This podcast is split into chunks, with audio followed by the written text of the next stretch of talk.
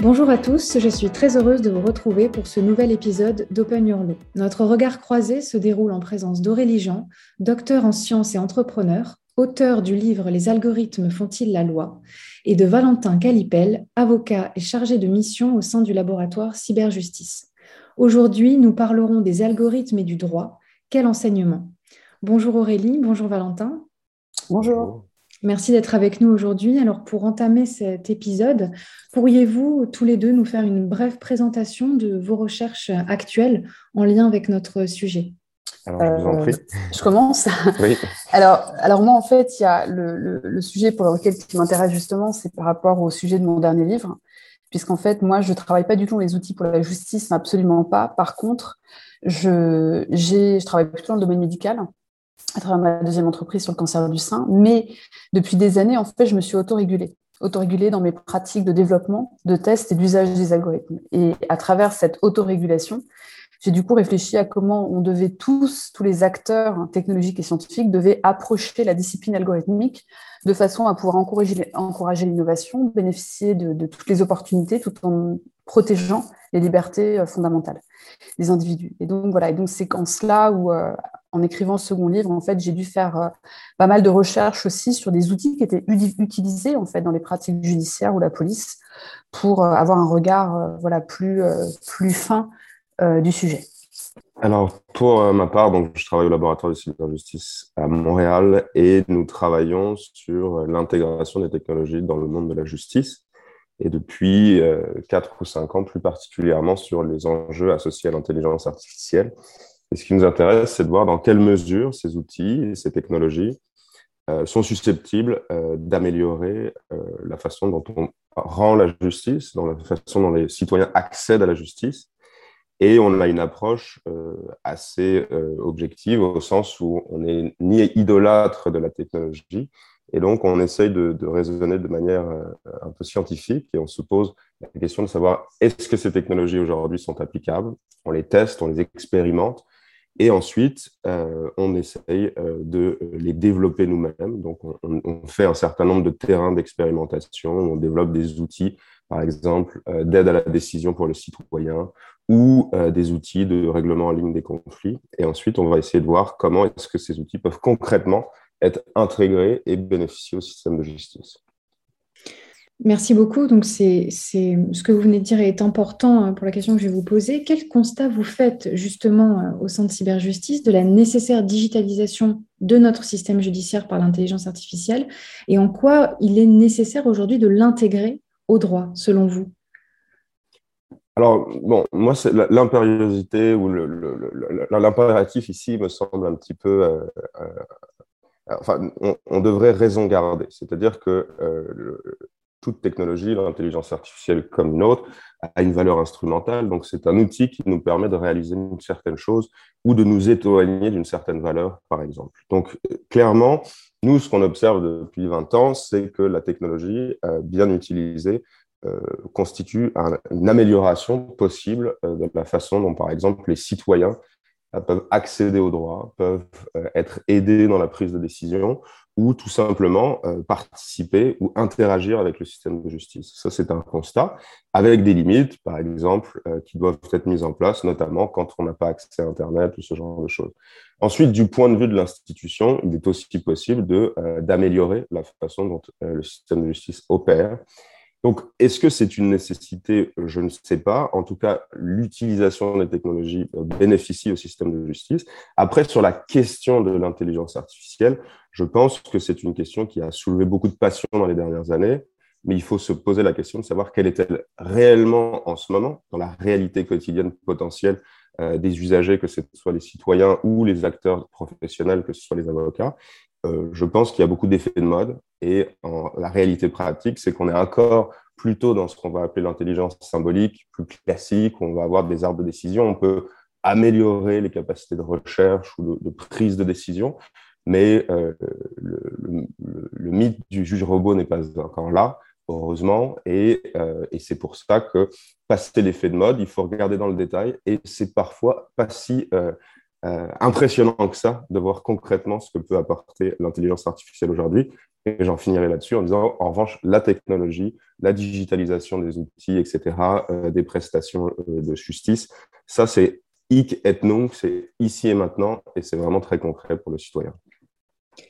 Merci, c'est intéressant parce que je pense que vos, avis vont vraiment être complémentaires. Il y a un passage dans votre livre, Aurélie, qui m'a beaucoup euh, interpellée. Vous dites, je cite, La justice exige une transparence inconditionnelle pour permettre une appréciation juste de la loi et une décision judiciaire lisible et compréhensible par tous. Comprendre les algorithmes fait aujourd'hui partie de l'effort à réaliser pour atteindre un tel objectif. Alors, cet effort à réaliser, selon vous, doit-il être celui de nous tous, acteurs de la vie démocratique ou uniquement de ceux qui les utilisent Et quand je parle de cela, j'entends les professionnels du droit. Bah, écoutez, en fait, c'est tout le monde de la même. J'ai essayé de faire un parallèle avec la loi. C'est-à-dire nul n'est censé ignorer la loi, comme on le dit. On doit en tout cas comprendre les mécanismes judiciaires, les mécanismes de la loi, pour comprendre une décision de justice qui nous concerne. C'est extrêmement important et c'est en cela que la transparence fait partie des principes fondamentaux euh, euh, de la justice, et tant mieux. Et la transparence et l'égalité du traitement de chaque individu face à la loi. Et donc, partant de ce principe, il faut que lorsqu'un algorithme est utilisé, et, il y a des choses qui sont faites, il y a des choses qui seront faites dans le futur, parce que ça peut apporter un éclairage intéressant, en faisant extrêmement attention à, encore une fois, avoir une certaine transparence du mécanisme de décision, et que la décision revienne à la fin à un, juriste, quand même, un acteur de la loi, mais qui puisse être éclairé par une réponse, une suggestion algorithmique, par exemple. Mais quoi qu'il se passe, il faut que, euh, je pense en particulier à certains outils aux États-Unis, hein, euh, où par exemple les, les, calculs de score pour estimer en fait le risque de récidive d'un accusé ou euh, d'une personne en cours d'affaires. Et c'est vrai qu'il faut que tout le monde comprenne. Et tout le monde, ça va de l'acteur de la justice, bien évidemment, que ce soit l'avocat, le juge, un juriste, un, policier, peu importe, mais aussi les gens, les citoyens, euh, personnes physiques, de façon à pouvoir comprendre la logique sous-jacente du processus de décision qui les concerne. Et de ce fait, de pouvoir faire appel, de pouvoir challenger, défier la décision, etc. etc. Et donc, c'est fondamental. Mais j'ai envie de dire, en fait, c'est assez propre à l'algorithmique, à l'intelligence artificielle dans tous les domaines, en fait puisque dans tous les domaines, dès qu'il y a un, processus décisionnaire qui s'appuie sur l'exécution d'un algorithme et que cette décision touche un citoyen ou un individu, il est fondamental, important que l'individu comprenne comment ça fonctionne, ne serait-ce que pour rejeter la suggestion algorithmique s'il la trouve incohérente. Et donc, c'est très important, en fait, de, de, comprendre, et pour tout le monde, en fait. Et aussi, pour bien évidemment, pour les acteurs de la loi, ceux qui vont la créer, aussi les législateurs. Oui, donc je pense qu'on a encore beaucoup de travail sur, euh, sur ce point-là, euh, parce que même quand on est acteur du droit et qu'on n'est pas à proprement parler dans la justice, qu'on n'est pas magistrat, etc., on a énormément de, mal encore à comprendre les tenants et les aboutissants de, de, voilà, de, tous ces nouveaux euh, programmes. Et donc il y a encore beaucoup de travail. On, parle d'intelligence artificielle, mais on a aussi peut-être besoin de parler de confiance. Est-ce qu'aujourd'hui, il y a une confiance des justiciables envers le système judiciaire? Est-ce que, Valentin, la, digitalisation de la justice euh, par des programmes intelligents va renforcer cette confiance, selon vous, ou est-ce qu'elle pourrait au contraire l'entacher? Et que faire pour éviter d'en arriver là? Je pense qu'il y, a deux éléments. C'est euh, déjà une crise de confiance majeure dans nos démocraties euh, des citoyens envers leur système de justice. On a des réalités différentes ici au Canada qui ne sont pas exactement les mêmes que celles que vous avez par exemple en France. Euh, la justice chez nous est très chère, euh, extrêmement rarement accessible pour le citoyen. C'est une justice qui est essentiellement euh, une justice pour des entreprises ou des acteurs citoyens qui ont des moyens très importants.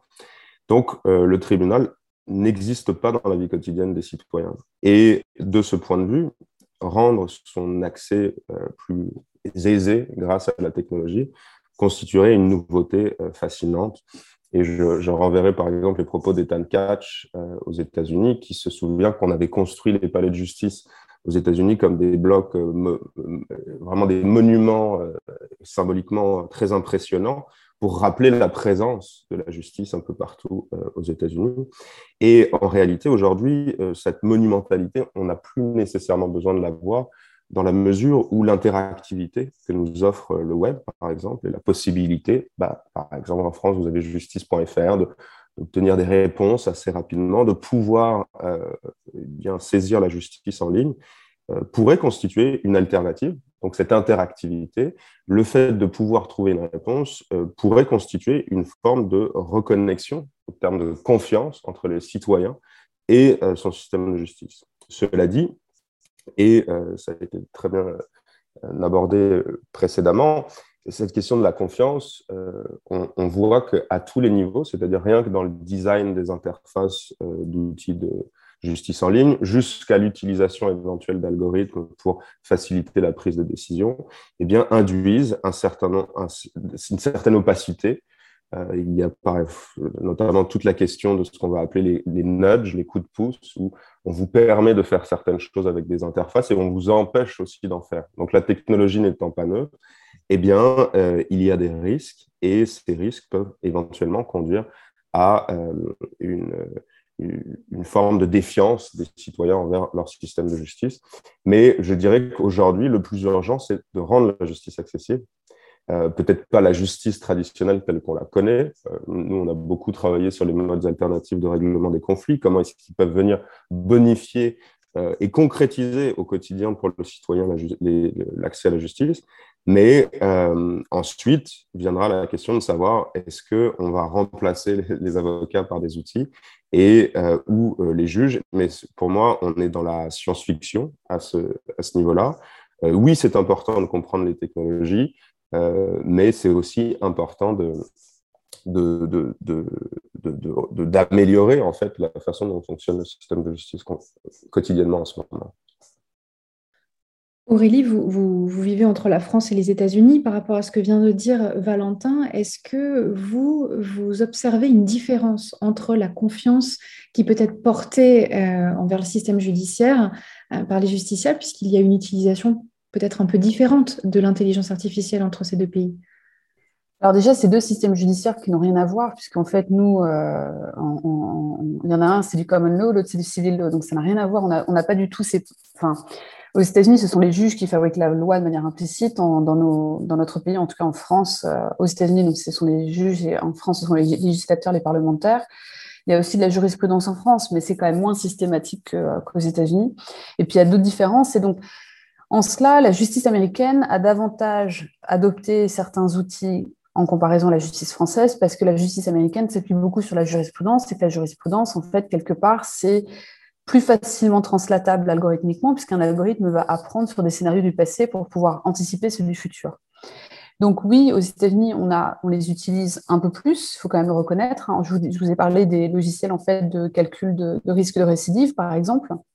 On a eu aussi un, logiciel qui a été euh, développé à UCLA, donc euh, dans la ville où j'habite à Los Angeles, et qui a été, euh, la licence a été achetée par la police de Los Angeles, s'appelle PredPol, Predictive Police, mais un outil qui a été arrêté par la ville en avril 2020, et qui en fait donnait tous les matins, à 8 heures du matin, en fait, pour les 12 prochaines heures, la liste en fait des, zones à patrouiller et les personnes à haut risque à approcher. Et en fait, on s'est rendu compte que bah, plusieurs choses, qu'il y a eu de la discrimination raciale envers les hispano, les hispano-américains et les afro-américains, pour la simple et bonne raison, c'est que l'algorithme s'appuyait sur des statistiques, et en fait, euh, en algorithmique, en lien, on, a le risque de transformer une, une, représentativité statistique en une condition systématique, ce qui n'est pas normal. Et quelque chose d'important aussi dans la justice américaine, dans la justice en française, peu importe, mais dans l'utilisation de l'IA dans les outils de justice, c'est que ça peut éclairer, ça peut révéler des dysfonctionnements, euh, et ça, c'est aussi important. Ça peut révéler des inégalités de traitement. On a vu en France, par exemple, qu'on n'avait euh, pas du tout les mêmes indemnités pour préjudice corporel euh, pour la même type d'affaire, que ce soit jugé, que l'affaire soit jugée à Paris ou à Toulouse, ce qui n'est pas normal, etc., etc. Mais on sait qu'il y a des risques, et les risques qu'on fait de l'usage de l'algorithmique de manière aveugle, c'est d'empêcher ce qu'on appelle le revirement jurisprudentiel, c'est-à-dire de voir en fait un, un revirement dans une décision judiciaire qui n'a jamais été vue avant, c'est-à-dire une décision qui n'a jamais été vue avant. Et le revirement jurisprudentiel, c'est ça qui permet aussi de faire évoluer la loi. Et donc, c'est important que... Moi, c'est vrai que je ne crois pas au juge robot, comme l'a très bien dit Valentin, c'est-à-dire que c'est la science-fiction. Je ne crois pas à une décision de justice qui vient d'un algorithme simplement. Un algorithme sera là pour éclairer, ne sera là pas là pour décider, parce que la justice, c'est avant tout une histoire humaine, c'est avant tout des affaires parfois complexes, sur des individus qui sont uniques, à leur histoire unique. Donc, voilà, donc il faut faire, faut bien faire la différence. Maintenant, en termes de confiance, euh, je crois que euh, les Américains ne sont pas forcément au courant de ce qui, est utilisé dans le système judiciaire euh, américain, comme les Français ne sont pas forcément au courant jusqu'au moment où ils, en sont bah, l'acteur, hein, tout simplement, parce qu'ils font partie du processus. Aux États-Unis, je peux vous dire par exemple que Fred Paul à Los Angeles a été très très critiqué par les habitants. Et, donc voilà, donc ça montre quand même que les gens ont, un regard euh, critique et ils font très attention. Surtout que, alors moi je suis pas juriste, hein, mais de ce que j'ai compris, la, confiance par la loi est quelque chose de très important dans nos héritages gréco-romains, où en fait c'est la loi qui nous protège et que même si on la comprend pas tout en détail, on essaie de comprendre un minimum, mais qu'on sait que la loi nous protège. Et donc on a confiance en la loi pour ça. Et il faut qu'on arrive à conserver euh, ce principe de confiance pour, euh, continuer à avoir, je pense, un système démocratique serein. Merci beaucoup, c'est vraiment passionnant. On, le constate actuellement, il y, a un, essor euh, des legal tech euh, très important, euh, y compris des nouveaux systèmes d'analyse de la jurisprudence, notamment je pense à DataJust, vous faisiez, faisiez peut-être référence tout à l'heure. Est-ce qu'on peut avoir confiance dans cette justice prédictive? Donc on vient d'en parler. Est-ce qu'à terme, elle va venir remplacer notre système judiciaire? Jusqu'où en fait peut-on aller dans cette construction de, nouveaux outils? Je, vous pose la question à tous les deux, parce qu'elle me paraît importante et on est quand même à, l'aune d'un changement, en tout cas, de, nos usages et de nos pratiques. Donc, euh, mhm. Alors, moi, c'est vrai que j'aime pas le terme de justice prédictive. Je sais pas ce que Valentin en pense. Moi, je le dis souvent dans le livre, je parle de justice algorithmisée. Parce qu'en fait, on ne prédit pas la justice. On, on l'algorithmise pour avoir des signaux faibles ou des signaux forts pour pouvoir améliorer les décisions. Et je pense que si on utilise cette, euh, formulation, on arrivera bien à le développer, à bien l'utiliser. Euh, moi, je ne crois pas en une justice où il n'y aura pas de décision humaine. C'est pas possible. Ça me paraît euh, compliqué. Euh, après, il y a des choses qui peuvent être faites, comme par exemple le fait que vous grillez un feu rouge et qu'il y a un système automatique qui va vous envoyer une amende, par exemple. Euh, mais auquel cas, il y a une décision, mais la personne pourra toujours contredire la décision. Mais en tout cas, il y a un processus assez simple avec, pour reprendre ce que disait Valentin, c'est derrière une structure conditionnelle toute bête. Hein. Il n'y a pas d'apprentissage, il n'y a pas de. Exactement. Voilà. Mais dès que vous mettez un peu d'apprentissage machine, dès que vous allez regarder des scénarios du passé pour anticiper le futur, ça devient, je pense, assez dangereux. Donc, je dirais qu'il faut bien différencier euh, l'intelligence artificielle, algorithmique, euh, historique, j'ai envie de dire, avec des structures conditionnelles, des conditions explicites assez simples, qui n'empêchent pas que la personne peut contredire, avec l'algorithmique euh, d'apprentissage qui, elle, va apprendre sur les scénarios du passé pour anticiper le futur. Et là, c'est très important de les différencier. Et encore une fois, on ne peut pas avoir confiance en un algorithme, il faut avoir confiance en la justice et aux acteurs de la loi. Et ça, il faudra toujours garder en tête. Euh, et encore une fois, je ne crois pas dans, le fait d'écarter euh, un, juge, par exemple, de la décision, puisqu'en fait, encore une fois, la justice, c'est avant tout une histoire humaine. Et, euh, je ne pense pas qu'il y, ait beaucoup de juges qui contredisent cette idée. Donc, je, voilà, je, pense que là, on rentre dans la science-fiction. mais par contre, voilà, il faut aller explorer l'usage de ces outils pour, pour renforcer les principes même de la justice, qui sont la transparence et l'égalité. Alors, j'abonderai tout à fait dans le même sens. Euh, si on revient à, l'essence même de la justice, euh, la justice, pour euh, être dite, être rendue, a besoin de légitimité. Et pour, la légitimité, c'est le principe de responsabilité, c'est-à-dire qu'on peut eh bien, observer la façon dont le juge travaille, on peut contester sa décision en appel, on peut changer la loi pour que la façon dont les juges travaillent soit euh, modifié, etc. Et la légitimité d'un algorithme, surtout reposant sur des processus d'apprentissage automatique, eh bien, euh, a l'immense faiblesse de ne pas pouvoir s'expliquer. C'est-à-dire qu'à un moment donné, ça devient ce qu'on appelle une boîte noire. Et donc, on n'est pas capable de remonter le processus de raisonnement. Et donc, on n'est pas capable d'expliquer une décision. Et toute forme de décision qui est non explicable et par essence illégitime. Et par conséquent, euh, la première chose qui arriverait si on mettait en place un système dans le métro où vous pouvez euh, écrire votre problème et ça va donner votre décision de justice immédiatement, eh bien, si on n'est pas capable d'expliquer quel est le résultat, eh bien, les gens ne l'appliqueront pas. Et donc, cette notion de confiance qu'on retrouve dans les sociétés gréco-romaines par rapport à la loi, eh s'applique aussi par rapport à la justice. et cela dit, euh, qu'est-ce que ça va changer concrètement dans les pratiques? Moi, j'aimerais simplement parler de, ce que je connais et ce sur quoi on travaille.